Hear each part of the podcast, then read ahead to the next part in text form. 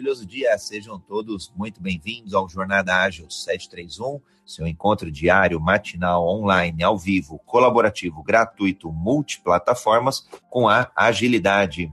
Hoje, dia 15 de outubro, aliás, dia dos professores, um bom tema aqui para a gente já discutir. Episódio número 249. Chegamos aí a quase 250 dias ininterruptos. Muito bacana, tem sido uma jornada incrível de troca, de muito networking, de aprendizado. Eu tenho a honra, o orgulho, o privilégio de hoje estar aqui com o Renato Ucha e com a Carla Barros. Iniciando aqui, o Danilo está por aqui. Quem estiver no Clubhouse quiser contribuir, é só levantar a mão e a gente traz aqui para o debate e traz tudo junto e misturado. E quem estiver nos ouvindo nas mídias sociais, Instagram, YouTube, Facebook, LinkedIn e por aí vai, também é só postar um comentário que a gente integra tudo aqui com os moderadores do Agile Breaking News toda sexta-feira, 7h31 da manhã. Renatão, Carla, quiserem fazer tua audiodescrição, nossa boa prática aqui na sala. Bom dia a todos, ótima sexta-feira. Aqui quem fala é Renato Ucha, moreno, sem barba, sem bigodes, sem cabelo também. E nessa foto, vestindo uma camisa social branca com viés do colarinho azul e um blazer azul marinho. Bom dia, é, é, meu nome é Carla, eu sou branca, cabelo loiro, tenho muito cabelo, ao contrário do Renato. É, na foto estou sorrindo, estou com uma blusa preta e com terno azul social. Bom dia a todas. Eu sou André Sanches, brasileiro, homem cis, pele branca, olho castanho esverdeado, cabelo castanho, tô numa foto sorrindo com uma camiseta preta e ao fundo um azul degradê. E hoje, hoje dia dos professores, já fica aqui a homenagem, nossa, aliás, homenagem, agradecimento, nossa honra a todos os professores que nos ensinaram, que nos transpiraram e que também nos ajudaram a chegar até onde cada um de nós aqui, Danilo, Joane, Renato, Carla, quem estiver nos ouvindo, até onde a gente chegou. E por eles também, até é, os espaços aí que a gente vai conquistar no futuro, porque a gente sempre vai precisar de conhecimento, a gente sempre vai precisar de habilidades, de competências que esses profissionais é, nos ensina. Então, para mim é uma honra, tive, tive oportunidade. Bom, hoje eu atuo também como professor, mas é, minha primeira experiência em 2003, lembro até hoje, primeiro dia de aula, poxa, super, um ambiente muito rico, de muita troca, muito legal, muito bacana. Então, já fica aqui os nossos agradecimentos, os nossos parabéns a todos os professores.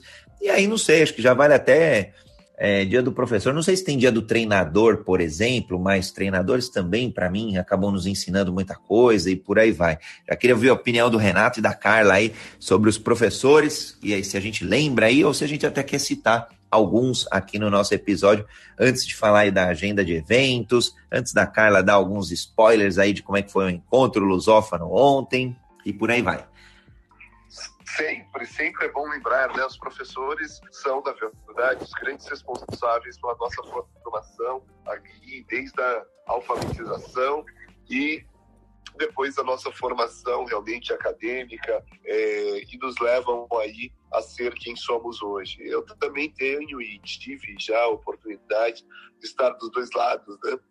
tanto atuando como aluno é, quanto como professor. E é uma honra é pena que é uma profissão que, na minha opinião, é muito desvalorizada hoje em dia. Então, parabéns aí a todos os professores. Vocês são lutadores, são guerreiros, guerreiras que fazem, que constroem o futuro dessa nação.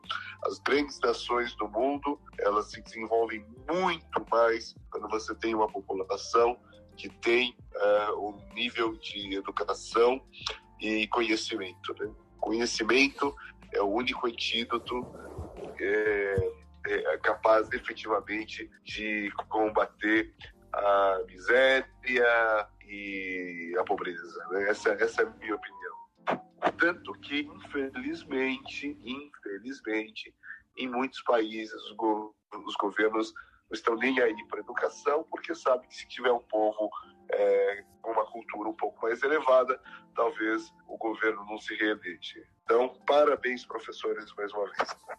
Eu, é, eu, eu concordo com, com o que o Renato falou. Eu queria só complementar uma questão que eu sou apaixonada por sala de aula. Eu, eu sou professora e nas minhas horas vagas, por assim dizer. Não, mas eu dou aula constantemente e eu adoro. Eu acho que você estar na sala de aula é um desafio o tempo inteiro. São pessoas distintas que aprendem de maneiras diferentes, que têm outros backgrounds e você conseguir passar todo o conhecimento para as pessoas que estão com backgrounds distintos, pensamentos distintos, que estão estressadas, que estão felizes, que cada um está ali no humor, é um desafio muito grande. Eu acho que um país, como diz o Renato, um país que investe na educação e nos seus professores, é realmente um país que sabe o valor do conhecimento, que sabe o valor do professor. Eu já dei aula tanto para pessoas mesmo nível do que eu profissionalmente, abaixo, acima e até para crianças e até para professores também. E é uma pena ver que alguns professores eles têm a oportunidade às vezes de estar em, em formação, melhorando e aprendendo, mas o sistema, e o sistema de forma geral, eles estão às vezes tão desmotivados porque não são considerados como deveriam ser, que eles não conseguem ver aquela formação como uma oportunidade de crescimento. Ao contrário, é mais uma coisa para aprender, mais uma coisa trabalhar, mais uma coisa fazer quando eu não tenho o meu reconhecimento. Então, eu acho que, de fato, deveríamos, como um todo, olhar para os nossos professores, lembrar dele com muito carinho, porque o que seríamos de nós se não fosse eles, né? E o pior que pode haver é um professor desmotivado numa, numa melhor dizendo, para o todo, que é vamos reconhecer o que realmente merece ser reconhecido. Muito legal. Obrigada, André. Não, muito legal, Carlos Renato. Eu concordo mil por cento. Acho que a gente tinha que valorizar cada vez mais. Foi até buscar aqui a questão salarial, por exemplo, no Brasil, onde a gente acaba tendo também muita discrepância. O, o Leandro sempre fala muito isso, é bem bacana é, quando ele fala que tem vários Brasis dentro do nosso próprio Brasil, a gente começa a olhar a questão salarial, a gente vai ver que professores vão ganhar ali é, entre 1.700 até por volta de 5 mil reais numa escola pública, por exemplo, né? O Distrito Federal sendo o que mais remunera aí por volta de 5.200 e um levantamento, essa pesquisa foi um levantamento da Cato. Então, só para a gente ter uma ideia, né? A gente fala de professores formando aí a base, é, e, e, e, aí, óbvio, professores do ensino fundamental é menor ainda, então vai de por volta de 3 mil reais, por exemplo. Então, é um, é um, país que, de fato, a gente precisa, tem muita oportunidade aí, e felizmente acho que a educação está se reinventando, se transformando, e aí a gente pode tocar, talvez até no tema de como ter mais agilidade dentro, vou falar dentro da sala de aula, mas quebrando aqui já a caixa, é, a sala de aula que está transcendendo e tem um EAD fortemente adotado, seja dentro das empresas, as próprias empresas começando a atuar como escolas, como formadores, principalmente em relação à área de tecnologia, que a gente vê aí os apagões de recursos, de, de na verdade, de pessoas é, mais qualificadas, então as empresas acabam montando suas universidades corporativas, seja para treinar os atuais colaboradores, fazer o reskilling de, dos, dos colaboradores, upskilling, ou seja, é, também para formar pessoas. A gente vê que tem várias empresas já com programas de formação mesmo. É, vou brincar, é quase que, olha, você é, um, você é uma pessoa bacana, do bem, o restante a gente ensina. É, e, e, com boa vontade, lógico. Então, tendo acho que esses três requisitos, eu, eu vejo várias empresas é, pagando ali seis meses, nove meses de formação e várias iniciativas, o que tem um lado positivo, porque dado que o governo não, não tem sustentado é, ou, ou até fomentado essa formação, as formações, então as empresas acabam tendo que ocupar esse espaço, o que obviamente tem o lado ruim, que eu brinco, porque o governo fica um pouco mais cômodo nesse, nesse sentido. Né? Ah, eu, eu vou abrir um parênteses rápido aqui, eu vi, vi que está chegando aqui mais audiência também, depois o Leandro já abre a palavra aqui para os boas-vindas do Leandro. É, a gente está rodando uma pesquisa aqui dentro do Jornada Ágil é, para que a gente construa aí os próximos passos com a audiência e justamente para a audiência. E uma forma de retribuir o preenchimento da pesquisa é a nossa doação de uma hora aí de mentoria, mentoria com agilidade ou mentoria ágil, com as lideranças do, do programa. Então, ao longo aí da semana, tem os dias temáticos e a gente fez ali um, um questionário super rápido, acho que dá uns dá menos de cinco minutos ali para preencher. É, se for muito rápido ali, acho que até uns dois minutos dá para preencher, mas obviamente a gente quer, não quer a quantidade, a gente quer a qualidade. Então, fica a dica aí, a gente tem divulgado nas mídias sociais de todos os curadores, moderadores é, do, do Jornada Ágil, então o Renato Ucha, Carla, o Leandro, eu, a gente tem divulgado, assim como outros moderadores. Então, é, fica a dica aí para preencherem a pesquisa no invite aqui de quem estiver na sala, dentro do Clubhouse, a gente inbox já mandou o link também. Então, uma forma de agradecer essa doação. Leandro, seja muito bem-vindo. Falei do nosso Brasil, de vários Brasis, e no Dia dos Professores, aí a gente homenageando. É, antes da gente falar dos eventos aí, que a, que a Carla é, é, nossa correspondente internacional do Encontro Lusófono, a gente tem o Colisão também, tem alguns outros outras divulgações. Então, seja muito bem-vindo aí. Estava falando do Brasil, de vários Brasis e dos nossos queridos professores. Bom dia a todos. Fernando Garcia, de Campinas. Na foto, estou aí de braço cruzado, barbudo. Ah, é isso aí. Temos muito Brasil, muitos Brasis dentro de um Brasil só, né? Não somos, não somos uma coisa só. Com certeza somos muito diferentes aí de norte a sul. E somos ricos por conta disso, mas também temos muitos problemas por conta disso. Né? E aí no dia dos professores, né? É clichê falar que é a profissão um pouco valorizada, é uma das profissões mais importantes, mas precisa ser dito, porque ainda não é valorizado, ainda não é visto dessa forma. Então, aos professores aí, meus parabéns. Muito bacana. Carla, quer comentar ontem como é que foi o encontro lusófono e os principais insights, sacadas do evento? É, foi muito interessante foram cinco palestrantes, Angola, Portugal e três do Brasil. Eu não sei se vocês conhecem a Annelise Gripe, que é do Brasil. Ela, ela, ela participa muito em, em, em eventos aí no Brasil. Então foram cinco palestrantes e cada um falou um pouco sobre o que é metodologia ágil, quando se usa, o que é metodologia cascata, quando se usa. Mas o recado principal e a mensagem principal foi: entenda o prós e contras de cada um, entenda quando se deve usar, em que cenário se deve usar. Falaram muito no Kinef, lembrei do Leandro. E, de, de acordo com a sua realidade, do seu cenário, escolha aquilo que melhor funciona. Então, por exemplo, eles trouxeram alguns casos práticos e a Annelise trouxe um caso prático em que ela fez uma metodologia híbrida de projeto. Então, ela disse quais foram, como é, o que, que ela usou em cada fase. Então, por exemplo, na execução, que tipo de ferramentas ela utilizou. Mas como ela muito bem reforçou, é aquilo foi o modo que ela encontrou para o projeto dela. Aquilo ali não é um passo a passo, na verdade não existe passo a passo, não existe receita. A ideia é entenda todas as ferramentas disponíveis, entenda o seu contexto e aplique aquilo que melhor lhe convier melhor, aquilo que funciona realmente para o seu contexto, nem que seja criar o seu próprio modelo e trazer valor e dar valor para o retorno, dar valor de retorno para o projeto. Foi super interessante, foram mais de 300 pessoas que estavam assistindo de forma online. Foi muito legal mesmo. Vai ficar gravado, quer dizer, foi gravado e vai ficar disponível em diversas plataformas. Quem puder depois é, dê uma olhada lá. Teve também o Vitor Massari, que também é, dá, muita, dá muita palestra, dá muitos eventos aí no, aí no Brasil. E eu acho que tem, teve a Marisa, aqui de Portugal, e eu acho que esses foram os nomes, os mais tipos mais, é, mais falados aí no Brasil. E Irã Costa também. Esses nomes são os nomes que eu mais vejo dando palestra aí no Brasil, e eles foram ontem os nossos palestrantes.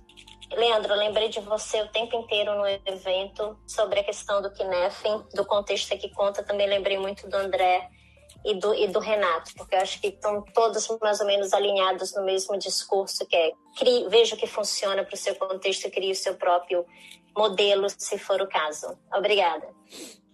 Muito bom ler isso daí.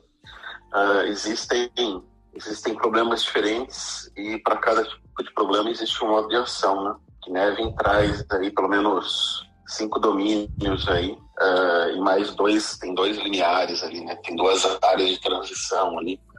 Uh, vale muito a pena olhar vale muito a pena estudar vale muito a pena entender. É pena que é, Knevin você nota que é uma coisa que as pessoas têm um entendimento muito raso, usa como um token ali só, né? Ah, tem o, tem o claro, tem o complicado, tem o complexo, tem o caótico, tem a confusão, cinco domínios, mas você não vê uma profundidade muito grande além disso, assim, não. Né? Tem, tem muita coisa ali para se entender, para se estudar. Uh, nessa linha aí ainda, o Kinect vai na linha do sense making. Para que você olha para a categorização, você tem a matriz Stacy, você tem é, hardware mapping, tem muita coisa nessa linha aí para se estudar, para se olhar. Vale a pena, recomendo.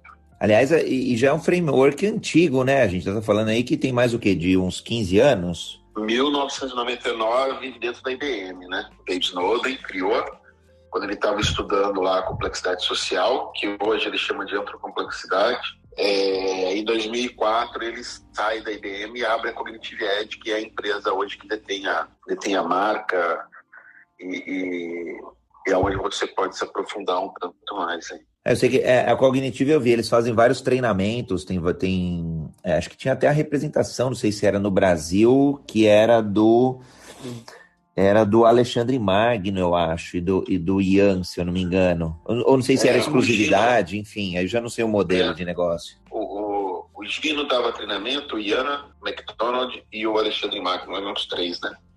Legal, eu, eu tenho falado muito do, do, da questão do contexto, né? Acho que a gente tem que cada vez mais, e, e essa é uma dificuldade, né? O exemplo que eu dou é o clássico da, da pizzaria, é o André pedindo pizza num sábado para filhos, onde o que importa é a urgência, a pizza chegar logo, de repente não que a qualidade possa ser ruim, mas é, é não vou querer a mesma qualidade de um outro final de semana, onde a gente está é, comendo ali numa reunião de negócios, onde a gente, pelo contrário, uma reunião ali é, para degustação, para fins mais gastronômicos, experimentação, e aí a gente quer algo diferente. Então, portanto, o tempo já não importa tanto. Né?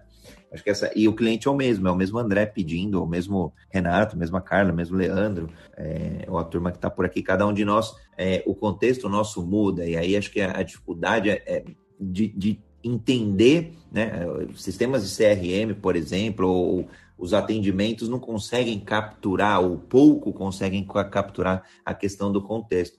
E eu, eu fico feliz, Carla, que o encontro tratou é, de, dessa, dessas diferenças e do entendimento de que não há bala de prata, finalmente, né? Acho que vamos, vamos concluindo ou vamos caminhando para para isso, embora sempre vai ter alguém que queira vender aí a famosa bala de prata, mais do ponto de vista de marketing, mas pensando em, em ciência mesmo, em, em, gestão de projetos ou até em abordagem é, de projetos ou de desenvolvimento de produtos e soluções, felizmente tem aí um, uma grande gama de, de metodologias, métodos, frames o, e o que mais a gente queira colocar, cultura, mentalidade, por aí vai. E a gente caminha para análise de contexto, análise do quão complexo é, ou do quão já é, do, já está dominado esse, esse ambiente ou, ou, ou as informações ou, ou, o desafio a ser superado. Então, muito bacana aí.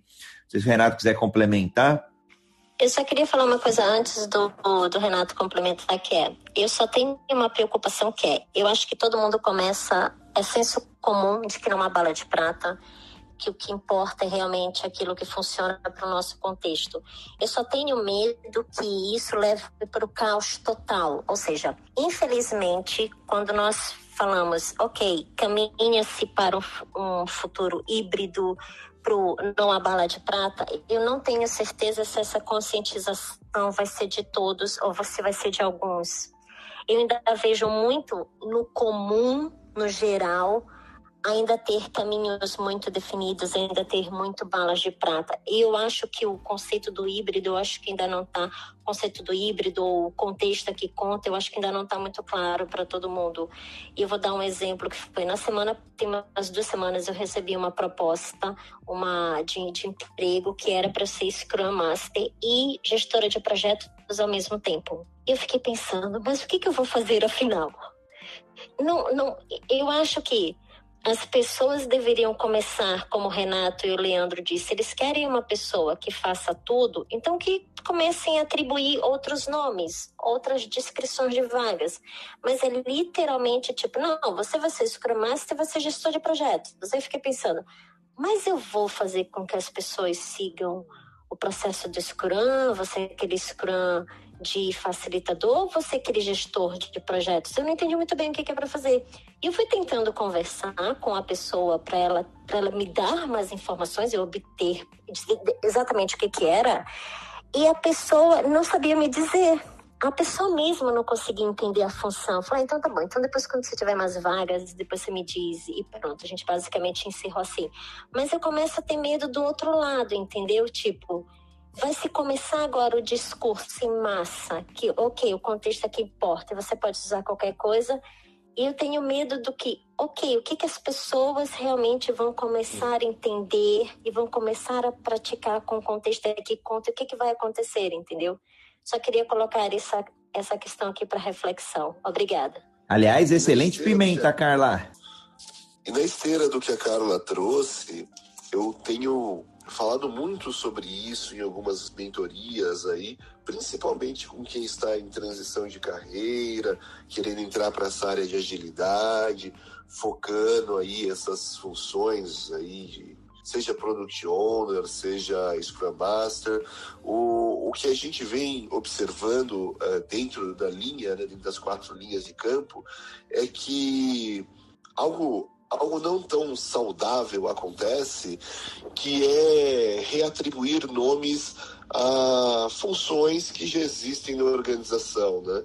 Então pegar um time ali e falar, ó, oh, agora é o nosso squad, é, pegar uma pessoa lá que era é, gerente de projetos e dizer que é product owner, ou que era gerente de produto mesmo e, e mudar o nome para product owner, ou e, e aí entra, talvez eu acho que o o role, né, a função mais é, perdida de tudo aí nesse contexto, que é a do Scrum Master, né? Então, o que, é essa pessoa? Não sei. É, alguns colocam o nome de Scrum Master no gerente de projetos, né? Outros colocam o nome de Scrum Master. É, e, e aí, o, o grande ponto é o que, que a empresa espera dessa pessoa ou dessa função. Eu acho que até mesmo menos sobre a descrição do cargo e mais sobre a realidade e expectativa da empresa, né?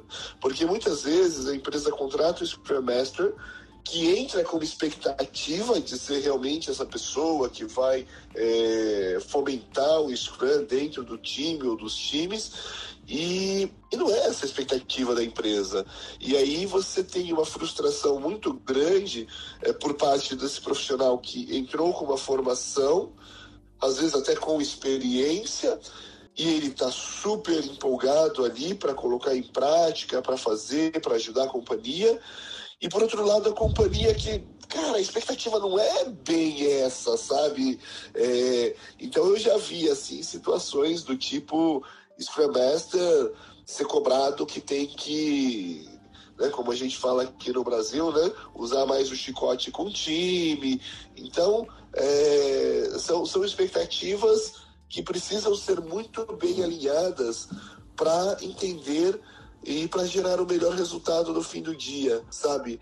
Muitas muitas pessoas que hoje ocupam essa posição de Scrum Master não são efetivamente Scrum Masters. Se você olhar é, sobre a definição do Scrum, talvez ela faça 10, 15% do que deveria fazer e os outros 85, 90% não tem função com é, o nome de Scrum Master. Então é, é muito importante, na minha opinião, existir esse alinhamento muito claro, desde o momento da entrevista todos estarem alinhados na expectativa para não gerar frustração, seja para o profissional, seja para a empresa.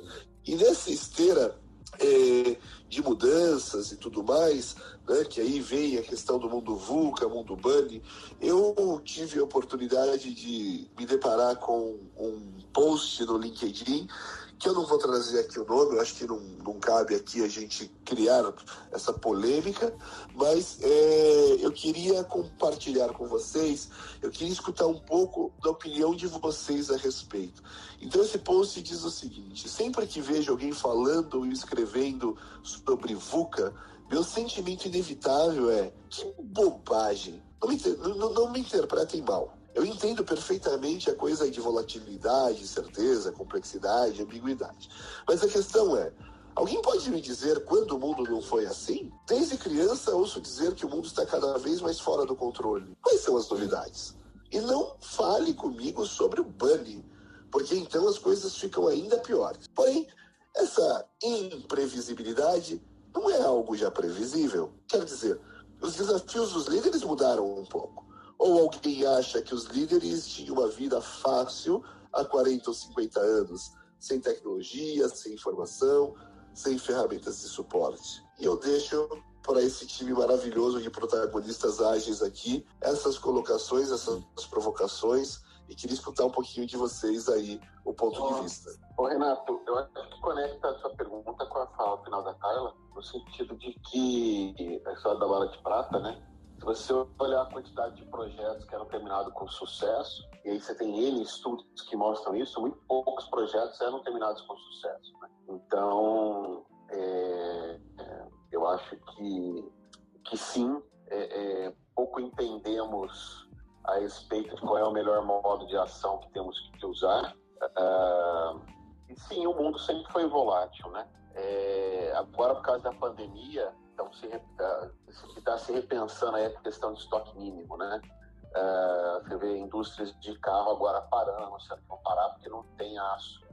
Carro sendo entregue sem a central multimídia, porque não tem. Então, avisando para o cliente: você quer o carro agora, eu vou te entregar sem, assim que chegar, você vai na concessionária e instala. É, e aí seria uma discussão em torno disso, de algumas pessoas falando: a ideia do estoque mínimo precisa ser repensada. E aí você vê uma série de pessoas trazendo que navio encalhar no, no Panamá, é, pessoas entrarem em greve, N problemas afetaram a indústria já faz muito tempo, né? Mas existia uma falsa sensação de controle.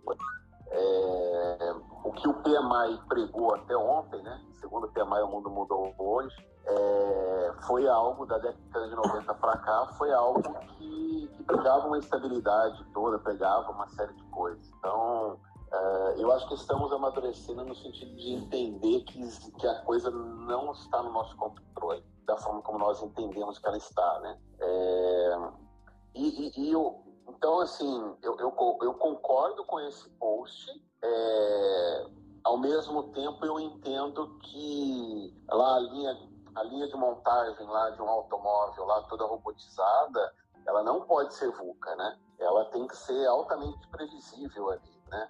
a, olhando para o Kineve lá, ela está lá no domínio do claro lá. É, é, um lugar que, que não tem nada de bunny, não tem nada de VUCA, é um lugar que você tem que ter uma previsibilidade extrema, assim. Você tem que conseguir fazer, detalhar o, o milésimo de centímetro ali que o robô vai mexer, vai colocar uma solda. Então, é, nem tudo é complexo, né? Eu acho que o grande erro agora, o grande exagero agora está nessa coisa de tudo é complexo, tudo é não sei o quê. Então, quando trazem Bunny, quando trazem book, eu acho que cometem esse erro de colocar que o mundo inteiro agora é dessa forma. O que o Eric Rice, que é o cara lá do, do Lean Startup, escreveu o livro, ele traz um, ele traz alguns estudos dele lá que são interessantes. Ah, quando ele compara ali que no século passado um modelo de negócio durava 60 anos. Então, um, uma pessoa, não uma empresa, mas um modelo de negócio de uma empresa durava 60 anos, poderia durar até 60 anos, né, ou 60 anos em média. É, você olha para isso e você vê o gráfico dele lá, quer dizer, cresce durante 30 anos e decai durante 30 anos. Para que você olha para isso, você vê é, pessoas que entravam no mercado de trabalho ali, alguém entrava como estagiário ali numa empresa, é, é, se aposentava como CEO e vivia a, a, jornada inteira dele dentro daquele modelo de negócio. Né? A pessoa trabalhava durante 30 anos ali, 25 ou 35 anos ali, né, dos 20 até os, é, é, os 14 naquela época, provavelmente até os seus 55 ali, trabalhava ali 14, 40 anos ali dentro do mesmo modelo, ele não via nada mudando. Né? Hoje, se o Aircraft traz uma ideia de que um modelo de negócio dura 20 anos. Então, ele cresce durante 10 anos e, e depois ele começa a decair mais 10 anos. É claro que isso vai variar de negócio para negócio, né? É, se a gente está falando do pipoqueiro, se a gente está falando de construir aviões. Mas é, você vê os modelos de negócio mudando. Então, dentro de uma jornada de um profissional, ele pode ver até três modelos de negócio. Ah, ah, então você tem que se adaptar. Né? As empresas têm que se adaptar.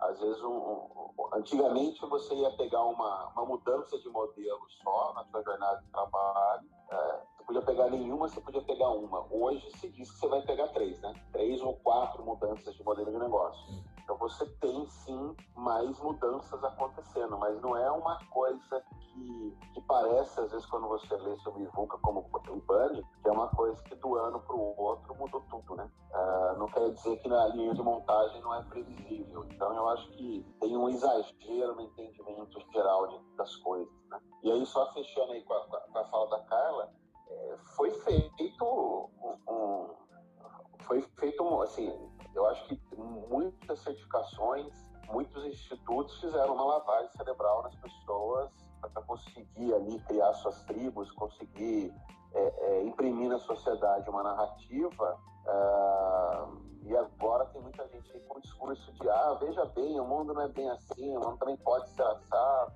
É, e aí tem uma série de pessoas que tá com uma narrativa ali, né? Então você vai ver sim Uh, eu preciso ser ágil, então aí se entende que para ser ágil você precisa de Scrum, não precisa. Você pode não ser ágil usando Scrum. E aí a figura que você tem ali dentro do guide é o Scrum Master, é o PO, aí começa a se dar esses títulos, mas as pessoas nem sabem muito bem o que elas estão fazendo. Né? A hora que eu vejo Scrum Master barra gerente de projeto, para mim é gerente de projeto é, é aquela ideia, em vez de você entregar um projeto em um ano, você vai fazer 24 sprints de 15 dias e vai entregar no final de um ano, né? Então você não tem uma mudança efetiva, você não tem aprendizado contínuo, você não tem várias coisas ali, é, acaba sendo uma ótima maneira de você usar isso para não ser, não ser ágil, né? Mas o mercado vai viver isso durante um tempo e aí as empresas que não conseguirem se adaptar dentro desse ciclo menor aí, né, de 20 anos, com, com modelos começando a decair já com 10 anos, essas empresas vão desaparecer mais rápido e vai sobrar outras empresas. Então,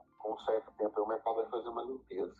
Muito bacana, Leandro. Queria... Pode falar, Cá. Eu ia fazer o reset de sala, mas pode falar. Não, eu só ia dizer uma questão para o Leandro, que é o que eu acho que vai acontecer, minha visão pessoal, é que as certificações vão continuar a existir. O que eu acho que o discurso mudou, primeiro assim, a questão de criar clubes, criar grupinhos, isso faz parte da nossa natureza humana.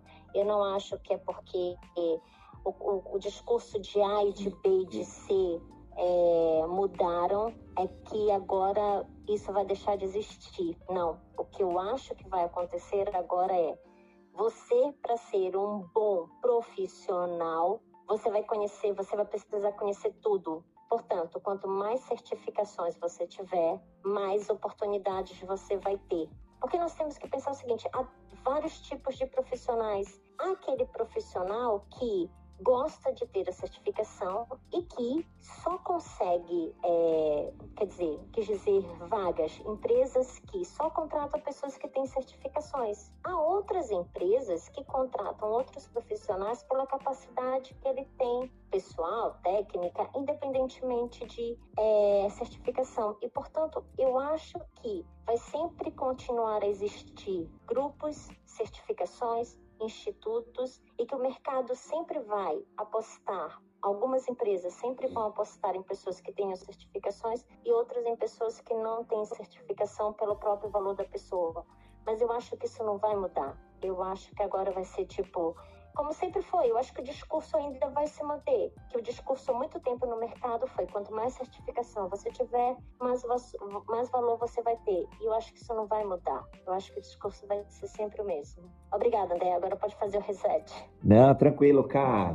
Bom, sejam bem-vindos à audiência que chegou agora. Já rodamos aí 35 minutos do nosso debate de hoje. Toda sexta-feira acontece o Agile Breaking News, as principais notícias do ágil, da agilidade no Brasil e no mundo e divulgações de eventos, livros, lançamentos e também os principais fatos aí sob a ótica, sob o prisma da agilidade. Tenho hoje o episódio 249, é, chegando aí já a quase 250 dias consecutivos, é uma honra estar com essa audiência aqui incrível. É, eu já fico com vontade de citar o nome, porque a, a gente já vai vendo os rostos ali com, com, de uma forma contínua, mas eu vou evitar, senão vou esquecer alguém aqui que já tenha passado, de repente já tenha saído da sala. Vou convidar vocês a preencherem a pesquisa. A gente está fazendo uma pesquisa em todas as mídias sociais, inclusive aqui via mensagem direta, a gente também fez o convite para que vocês nos ajudem a entender qual é o público, qual é a audiência e o que mais a gente pode fazer em termos aí, é, não sei, de produtos, serviços, ideias de forma geral para contribuir com a comunidade. Então fica esse nosso pedido e a retribuição é uma hora de mentoria aí com as lideranças do programa do Jornada Ágil 731, seu encontro diário e matinal com a agilidade. Com isso daí a gente consegue entender melhor o público, entender melhor a audiência, estar mais até conectado e, portanto, é, conseguir ser mais assertivo aí nos temas, definições de temas, horários e por aí vai. A pesquisa pode ser feita anônima também, aí a gente só não consegue depois dar a uma hora de mentoria, então fica essa, esse pedido aí de todos os curadores, moderadores, de toda a liderança do programa. É, hoje estou. Sigam aqui os, o, o, Clube Agilidade Brasil, para quem chegou agora, tem uma casinha lá em cima no Clube House.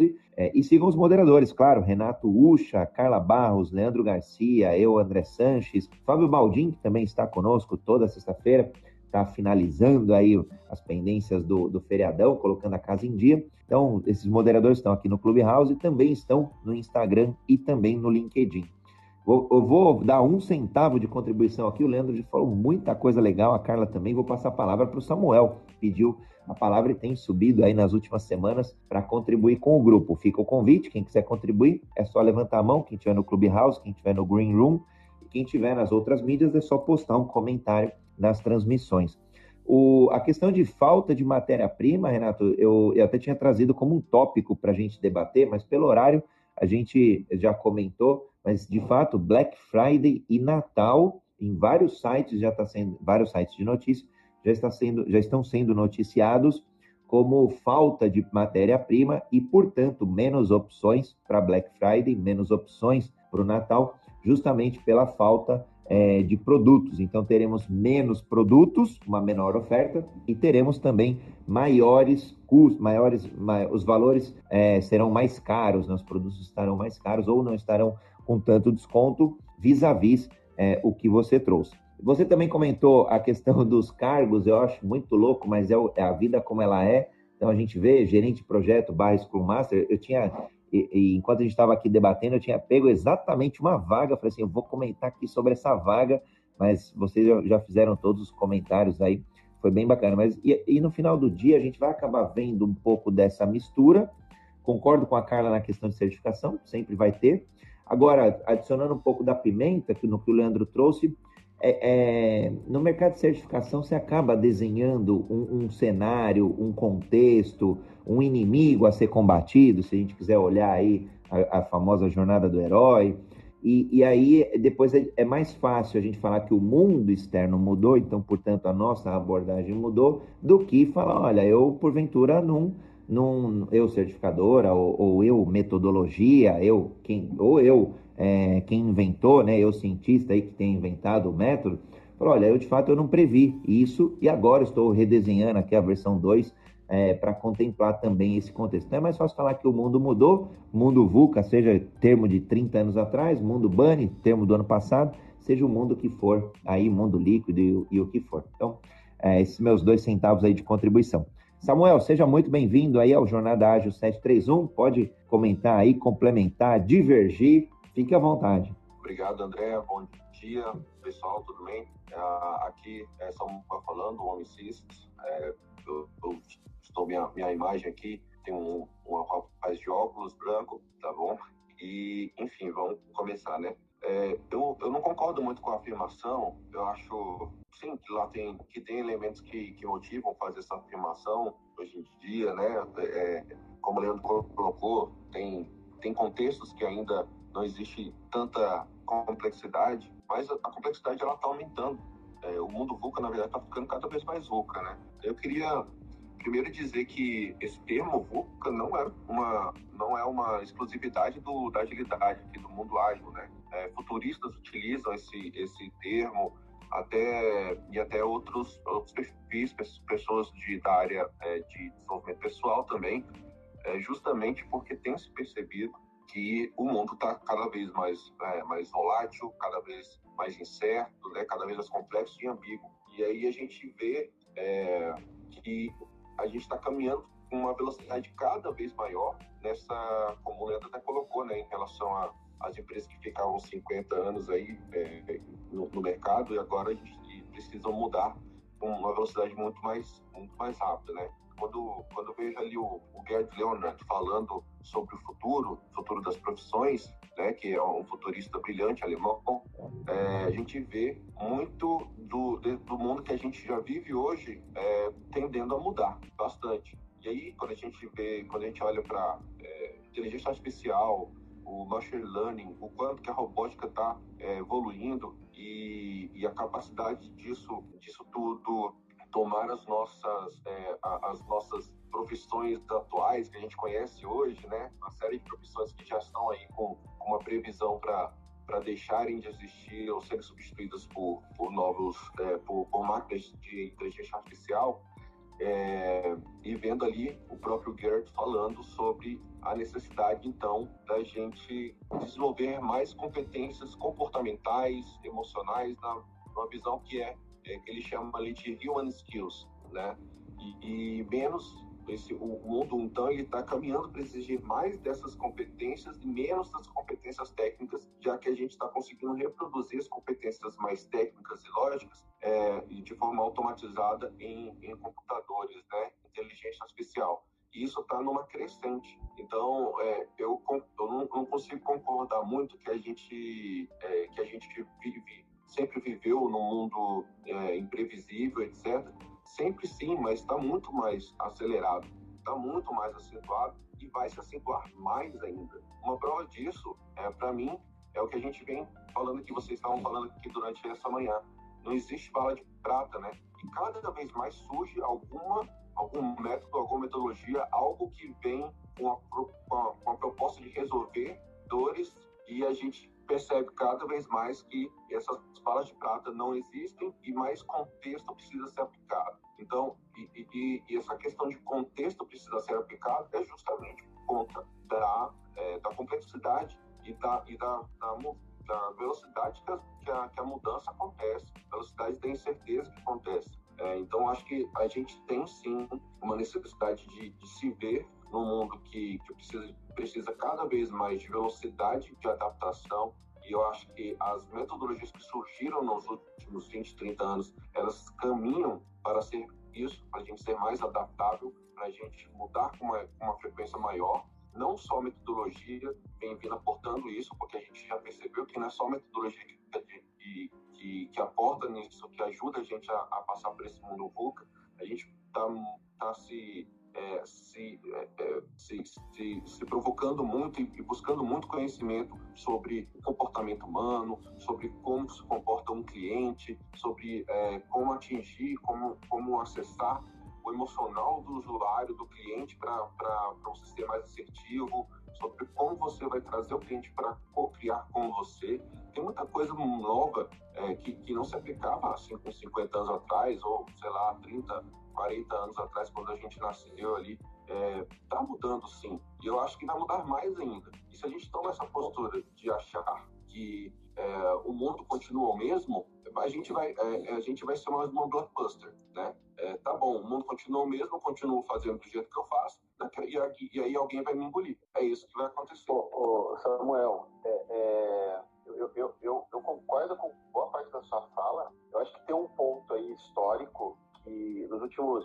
ou seja, no século passado, com a história do, do, do fortalecimento da, da, indústria, da industrialização e tudo mais, eu acho que nós começamos a achar que tínhamos controle de muita coisa. A gente começou a trabalhar muito forte dentro de eficiência dentro da, da, da linha de produção. A gente começou a entender que tinha, tinha controle. A narrativa que eu acho que foi mais forte que no século passado foi essa. Eh, se você olhar 1800, 1700, 1600, você vê VUCA para tudo quanto é lado, né? É, agora você vê aí é, é, a história do VUCA voltando também. Mas no século passado eu acho que se vendeu muita ideia por conta da coisa da indústria de que a gente tinha um, o ser humano tinha chegado num ponto que tinha controle da natureza. Né? É, hoje a gente começa a entender que esse controle não é tão não é tão real. Talvez aí tenha essa narrativa voltando e tudo mais.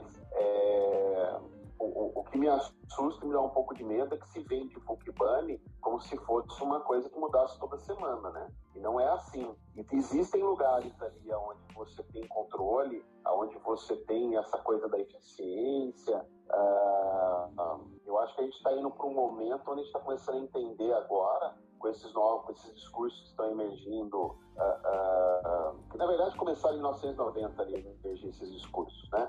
tem uma série de coisas ali que você consegue olhar lá para trás, da disciplina, Donella Meadows na década de 70, tem um monte de coisa que você olha lá para trás e você começa a perceber qual alguma coisa que ele fala de sense making, você tem na década de 70, o VUCA, eu, se eu não me engano, o VUCA é da década de 70, né? Com certeza nasceu dentro do exército americano para explicar o campo de batalha. 1990.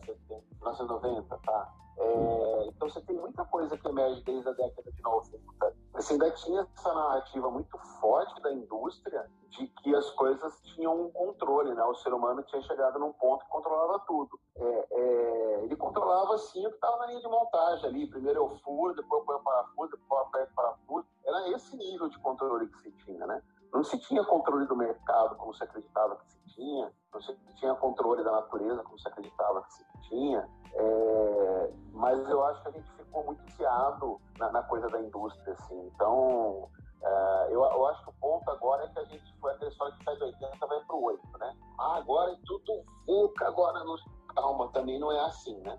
Vamos respirar, vamos. Eu acho que é esse, é esse ponto que a gente está agora, entender que tem, tem coisas diferentes aí. Concordo, Tem coisas que a gente tem que olhar para cá, coisas que a gente tem que olhar para lá. Não é que, não é que é, eu concordo. Assim, talvez não, não tenha me expressado 100%, não é que é tudo. É, não é que é tudo complexo hoje em dia, mas a complexidade está aumentando naquilo que já é complexo coisas que não eram tão complexas que estão começando a ficar mais complexas. Mas de fato existe aquilo que ainda é super, é, super previsível. Tanto é que a gente vê aquele, naquele framework Nevin, né?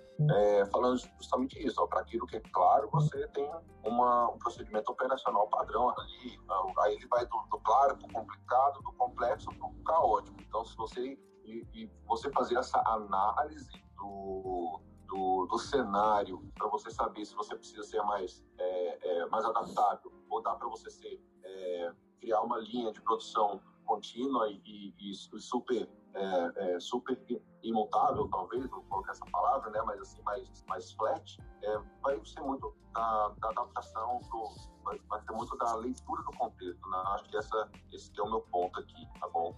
Não, maravilha. Só, só, Renato, perdão, ó, foi só falar de Ginebra, não que apareceu na audiência, ó, o mestre ali, ó. Precisa falar o nome, né? Referências em geral são, são notoriamente conhecidas. Muito bacana, Gino, seja bem-vindo. Ô, Renato, Quem não é... conhece, vale a pena seguir o Gino ali, ó. É o mestre aí, é o cara que fala muito de Neve, com certeza uma das pessoas que entende muito do assunto. O Adler Neve, Neve, ele domina muito de tudo aí, né? O que eu ia falar, Renatão, é, complemento, depois a gente passa a palavra aí para o Cláudio. Perfeito. Eu queria só trazer aqui algumas reflexões, né? É, em, em, alguns momentos aqui a gente falou de projetos terminados com sucesso. E mais uma vez, eu acho que aqui cabe uma, uma grande, um grande alinhamento é, sobre a clareza e a importância da gente saber definir o que é sucesso, né? Sucesso é o quê? Sucesso é entregar dentro do prazo, dentro do, do, do orçamento? E se for sucesso entregar dentro do prazo e do orçamento, bem. Mas sucesso pode ter a ver com outras coisas, né?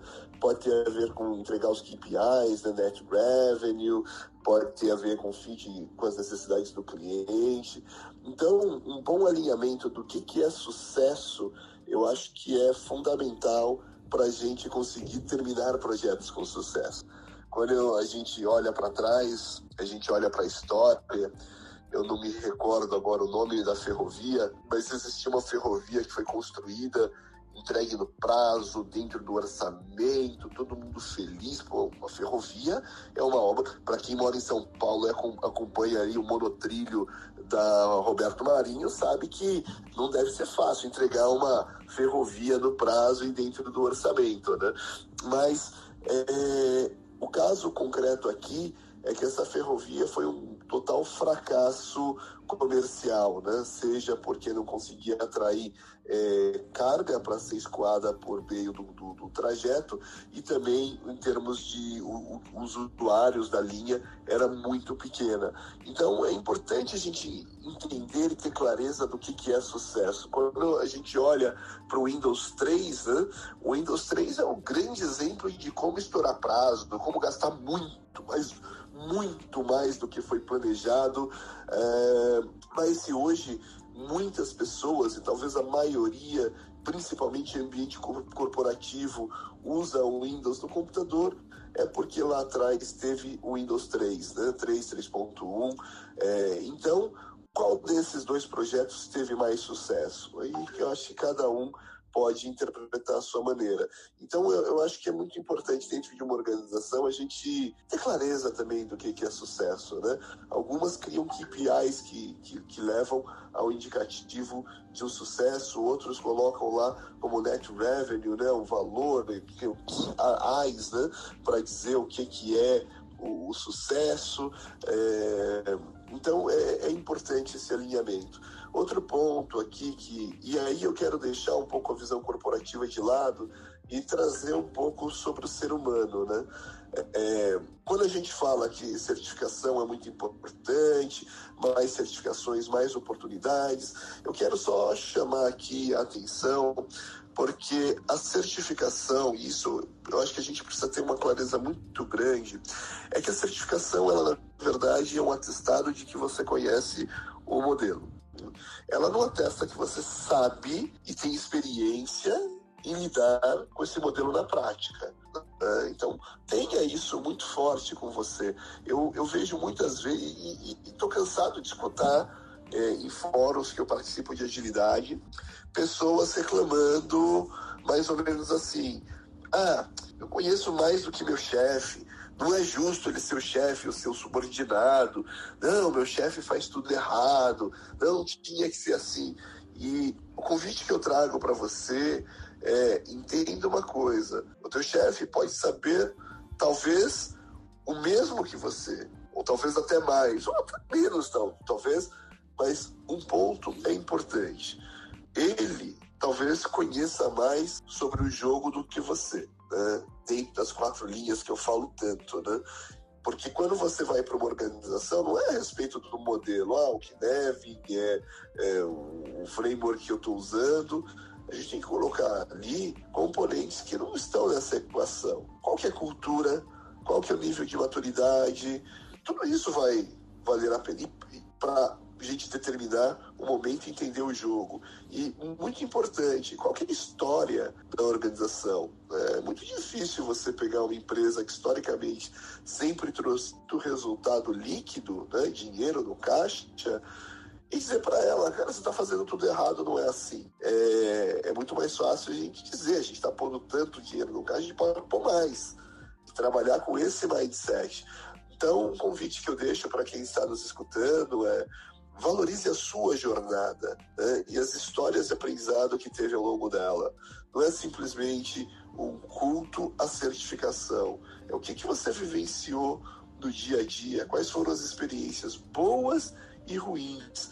Então, um convite que eu faço para quem está nos escutando hoje, metade do mês de outubro, aí já para planejar o ano que vem, senta aí, pega 30 minutos do seu dia. Eu quero convidar você, olha, 30 minutos do seu dia, separa, reserva 30 minutos do seu dia para uma atividade que eu vou sugerir aqui, que talvez possa te trazer e, e, e te abrir a mente assim para muitas coisas importantes.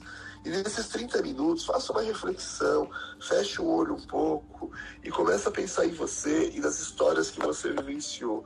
Quais foram as 5 ou 10 histórias que mais marcaram você? Né? E a gente normalmente é marcado por acontecimentos que nos impactam fortemente.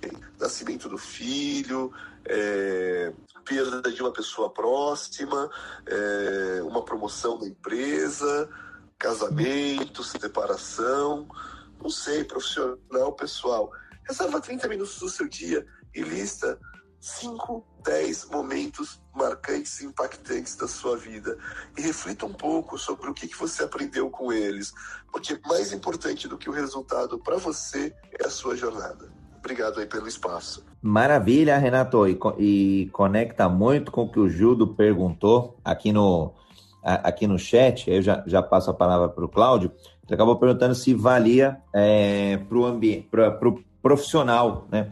Se esse contexto que a gente estava discutindo, né? Hora certa para o produto certo. Cabe a mesma ideia para profissionais, né? É, entendo que sim, é, a gente precisa sempre estar tá olhando aí, se inspecionando, adaptando, corrigindo essas rotas. E tem momentos que vai ser mais oportuno ir para uma certificação, tem momentos que talvez não, não faça tanto sentido. Né? É, vou ler aqui, ó, a, a, fala do outro saber menos é sensacional. O que seria saber menos, né? Bora entender que colaboração é um caminho sem volta. Contribuir com a jornada do outro é sensacional. Então, a contribuição do Gildo aí, antes da gente passar a palavra. O, e aí o saber menos, minha leitura da frase do Renato, é às vezes sabe menos tecnicamente, às vezes sabe menos da própria companhia, mas foi ali é, colocado como um gestor, por exemplo, e aí é tempo de casa, meramente tempo de casa. Pode ser várias outras, vários outros itens, né? Passa a palavra aqui para o Claudião, seja bem-vindo ao Jornada Ágil 731, seu encontro diário e matinal com a agilidade. Pode trazer um tema aí, debater, complementar, divergir, que você entender oportuno. Fala pessoal, é, o ponto que eu queria colocar é breve, relacionado à certificação, né? Trabalhei muito tempo como administrador de certificações e eu via muito que às vezes a pessoa estava se certificando por causa da empresa. Era uma, ela estava obrigada pela empresa para que depois a empresa pudesse colocar no, no papel, na apresentação, que era uma empresa certificada, né? E aí vai muito do problema que eu vejo, que é as pessoas não estão entendendo o local que elas estão, né? Então, o, o RH às vezes está procurando alguém e não sabe nem qual vai ser a especialidade desse alguém. E, e é isso. Era breve, era esse comentário que independente seja VUCA ou não, né, independente seja dentro de um centro cirúrgico que precisa estar tudo mapeado, ou no ambiente de descoberta, que realmente pode ser um caos, a gente tem que saber onde a gente está e conhecer como podemos aplicar melhor ação, entender para poder seguir. Doutor Virginelli, isso que eu ia falar. Ele é conhecido como Virginelli no mundo. Cláudio, sobrenome está escrito errado aí, doutor Virginelli. Tá, tá invertido, Leandro, tá invertido. Nome com sobrenome. É, todo mundo conhece ele pelo sobrenome. Ele começou a falar, eu falei, eu conheço essa voz. Eu fui olhar aqui e falei, realmente, é o Virginelli. Muito bom, bom tê-lo aqui, doutor. E legal essa coisa da, da, da sala de cirurgia, muito bom. Vai fazer VUCA na sala de cirurgia para você ver o que acontece. É um belo processo aí, né? É, é, vai pagar indenização alta, né? Não, não pode ser VUCA lá, né? Lá tem que estar tá no complicado ali, né? É, é muito bom, muito bacana. E eu, eu a, a, fala do, do Renato me, me, me, fez, me fez lembrar de uma conversa que eu tive semana passada, é, é, que eu tive de uma diretora, é, é, ela tinha, não, ela é ainda, né, diretora de RH de uma empresa aí que tem uns 500 desenvolvedores mais ou menos, e ela estava trazendo muito essa separação aí que o André trouxe, com um olhar um pouquinho diferente, mas a mesma fala, assim, né? Ela estava falando de, ah, você pega ali um, um framework JavaScript, que você tem uma pessoa ali que está no começo de carreira de trabalho, mas que ela estudou, ela se dedicou, ela tirou uma certificação em JavaScript, em Java, em, em, em enfim, é, é, seja na, na, na, língua lá em .NET, uh, enfim, seja na linguagem que for uh, programação, e ela tem um domínio daquela linguagem, né? Uh, e essa pessoa normalmente quer ser vista como uma pessoa que é sênior porque ela domina aquilo. E realmente naquele, na, naquela tecnologia é, é, naquele framework ela tem realmente um domínio ali, ela conhece bastante daquilo. Porém, é, tem uma outra coisa que é a maturidade profissional da pessoa, né? Essa pessoa ainda é um júnior, essa pessoa ainda é um pleno, ela não é um sênior, né? É, é, eu acho que existe uma confusão no mercado aí de e que eu acho que o próprio mercado alimenta isso, né? É, com essa falta de desenvolvedor aí, tem muita gente sendo atraída com a promessa de ser chamada de sênior e coisa e tal, para ir para outras empresas. É, mas o mercado tem essa confusão, essa confusão é muito comum. Não é só na coisa da certificação, não. Eu acho que é muito comum no desenvolvimento, por exemplo. A pessoa domina uma linguagem de programação e ela começa a entender que ela é sênior no geral dentro da empresa, sendo que ela é sênior naquela, naquele conhecimento, naquela tecnologia, não necessariamente como é, é, não numa maturidade geral profissional assim, né? Ela não tá, ela não chegou lá. Ali ela pode ser júnior, pode ser pleno. É, você vê muita gente nova que é muito bom, olha que senta ali para codar, porque teve uma boa base, porque tem jeito para coisa, é, mas está no começo de carreira, né?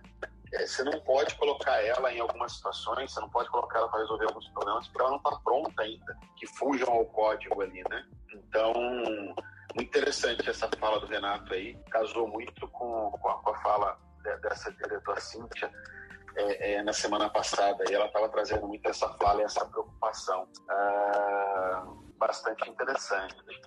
É, eu, eu, eu, eu, tenho muito medo da forma como as certificações foram sempre usadas e como elas têm sido. Agora você abre o LinkedIn, aquela, aquela guerra, né? Parece que ganha quem é gamificado, ganha no LinkedIn quem tiver mais letrinha lá em cima. Né? Uh, e aí no final do dia você vê muita gente que investiu muito dinheiro, muito tempo, uh, aprendeu muita coisa e mas que na prática ali pouco consegue resolver, né? E deveria ser mais interessante o que, que ela consegue resolver do que mas muita empresa de RH passa pelo que a Carla trouxe, né? É, as pessoas não sabem. É, eu acho que existe um, do lado do RH, eu acho que existe uma terceirização em muitos casos. Eu não sei quem contratar, eu não sei o que eu preciso. Você vê isso muito em vaga de desenvolvimento de software, né? Tecnologias que, que nasceram faz três anos, eles querem pessoas com cinco anos de experiência. Né? É, só se o cara trabalhou no desenvolvimento daquela tecnologia, né? Deve ter cinco anos de experiência ali. É um framework novo da Microsoft, seja de quem for, que faz três anos que está no mercado e a vaga claramente pedindo cinco anos de experiência naquela tecnologia não se sabe, né? Eu, eu acho que quando eu vejo vagas que estão exigindo muita certificação, nessa vaga para mim, aí eu estou jogando, estou generalizando e jogando bomba, né? É, é, no meio da roda, sim, mas é, é, é, me parece que essa empresa não sabe o que ela precisa. Muito pedido de certificação, não sabe o que quer, não sabe para onde está indo, e aí terceiriza essa responsabilidade para a certificadora. Tem muitas que não sabem o que precisam, muitas, a gente vê muito isso acontecer demais. Eu já passei por várias, várias dessas situações aí em, em conversar e quando chega na, na, na, conversa, porque assim, quando começa pelo, pelo RH, de fato, a maioria não entende, não, não consegue fazer esse filtro porque não vive, nunca viveu o, o, agora colocando um ponto aqui de agilidade, né? Então, seja para uma para um Scrum Master ou, ou um, Agile Coach, ou seja mesmo para um PO, é, o, o RH não está acostumado ali, ele não está vivendo no dia a dia, então esse filtro ele acaba sendo é, eles acabam utilizando a certificação para tentar filtrar, achando que a certificação que está no perfil é que, vai dizer se a pessoa é mais experiente ou não, né, ou tem mais conhecimento ou não. E aí, como a gente tem, vive essa guerra das certificações aí, que é uma coisa muito, é, muito de mercado, uh, isso acaba atrapalhando também, de certa forma. Mas, de qualquer forma, eu também vejo que para fazer uma contratação é, com mais, mais, é, é, com mais é, propriedade, o, a pessoa que vai lidar ali, o gestor de fato, precisa estar no, nesse processo invariavelmente. E, e aí, quando você, aí como profissional, entra para conversa com o gestor, precisa entender que não é só o gestor fazendo perguntas sobre você. Você tem que perguntar sobre a empresa, você tem que entender se a empresa está, de fato, entrando num contexto de agilidade ou se ela está só querendo trocar nomes ali, como acho que o Renato falou é, agora, agora mais cedo. E, e ver se faz sentido para você, né?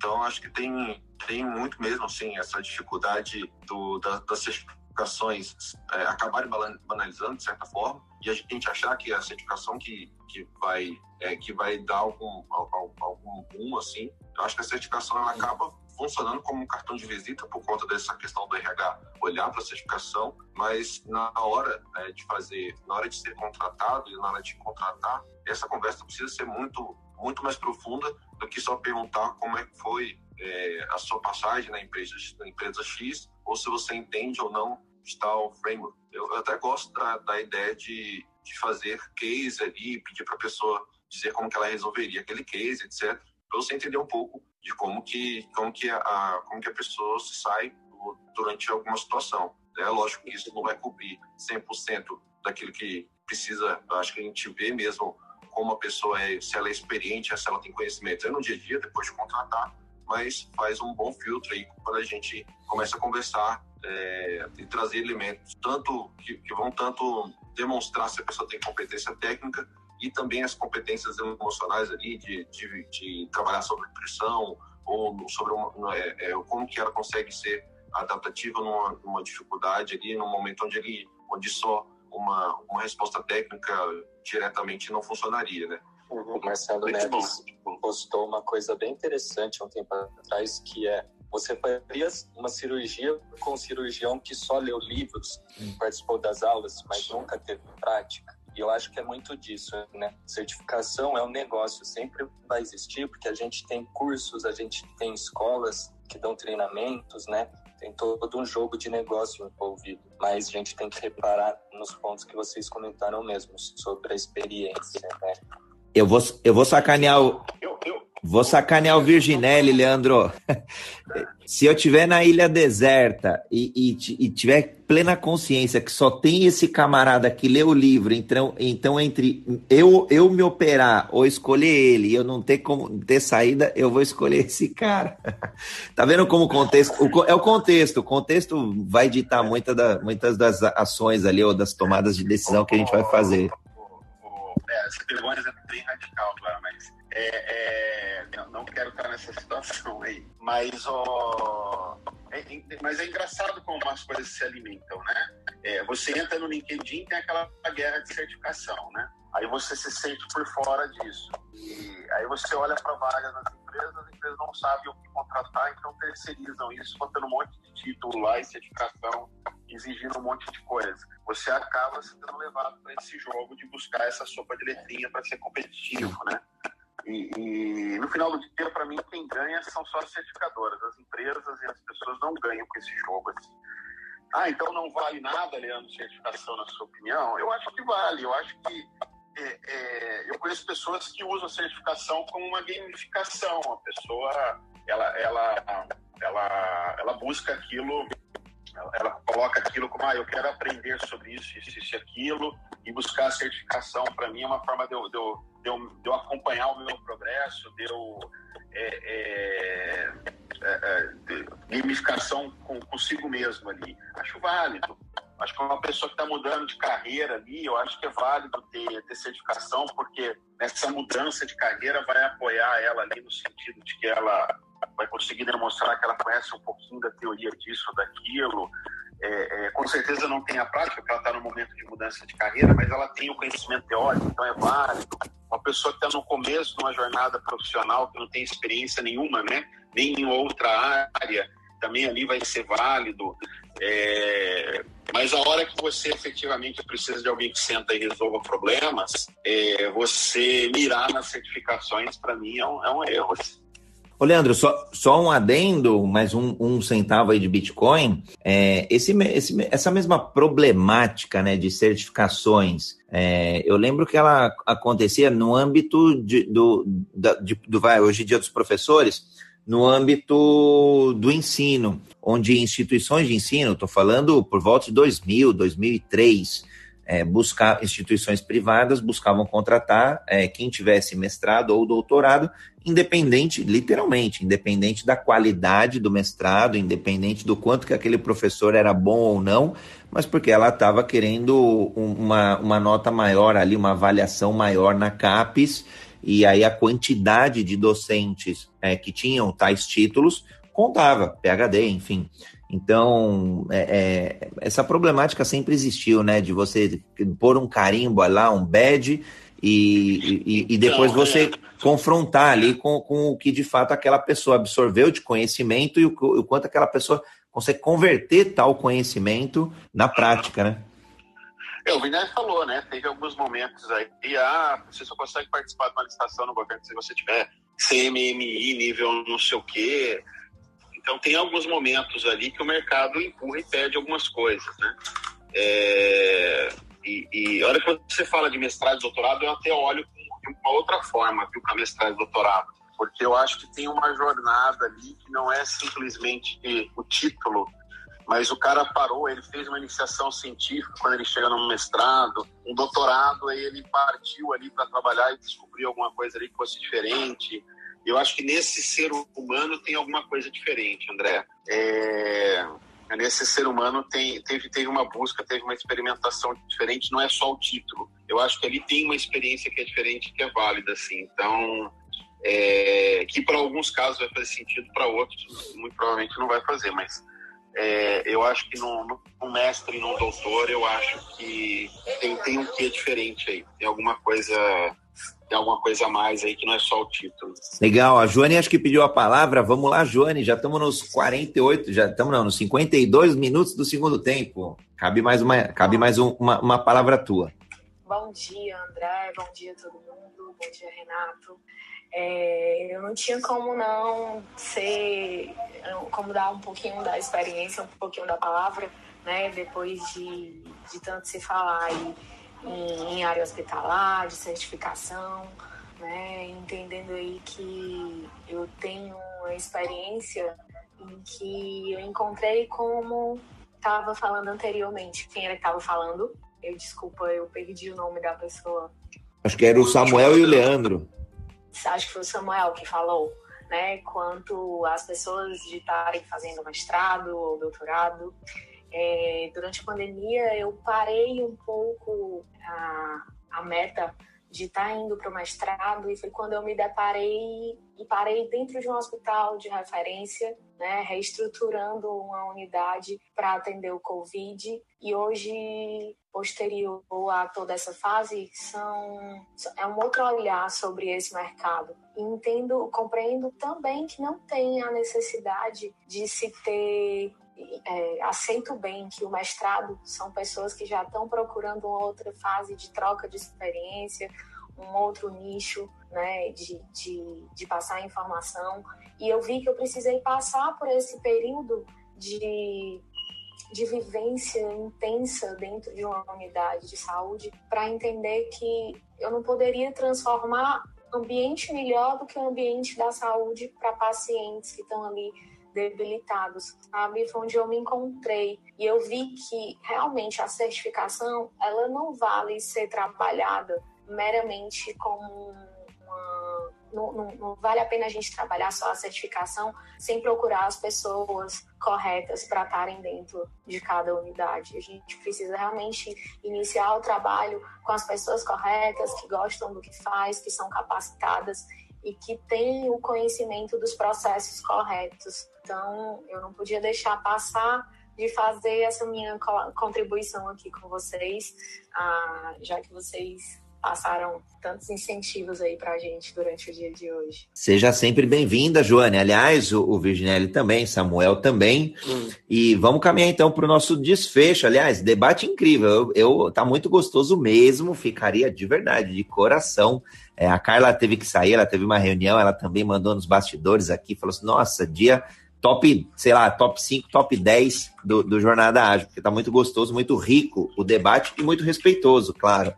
Então, essa sempre foi a proposta aqui do, do, do Jornada Ágil. Quiserem deixar uma palavra aí final de contribuição, Renato, Leandro, Samuel, Cláudio, Joane? Eu preciso eu preciso correr aqui também, que eu tenho um compromisso daqui 10 minutos, tem que preparar algumas coisas ainda. Muito bom estar aqui.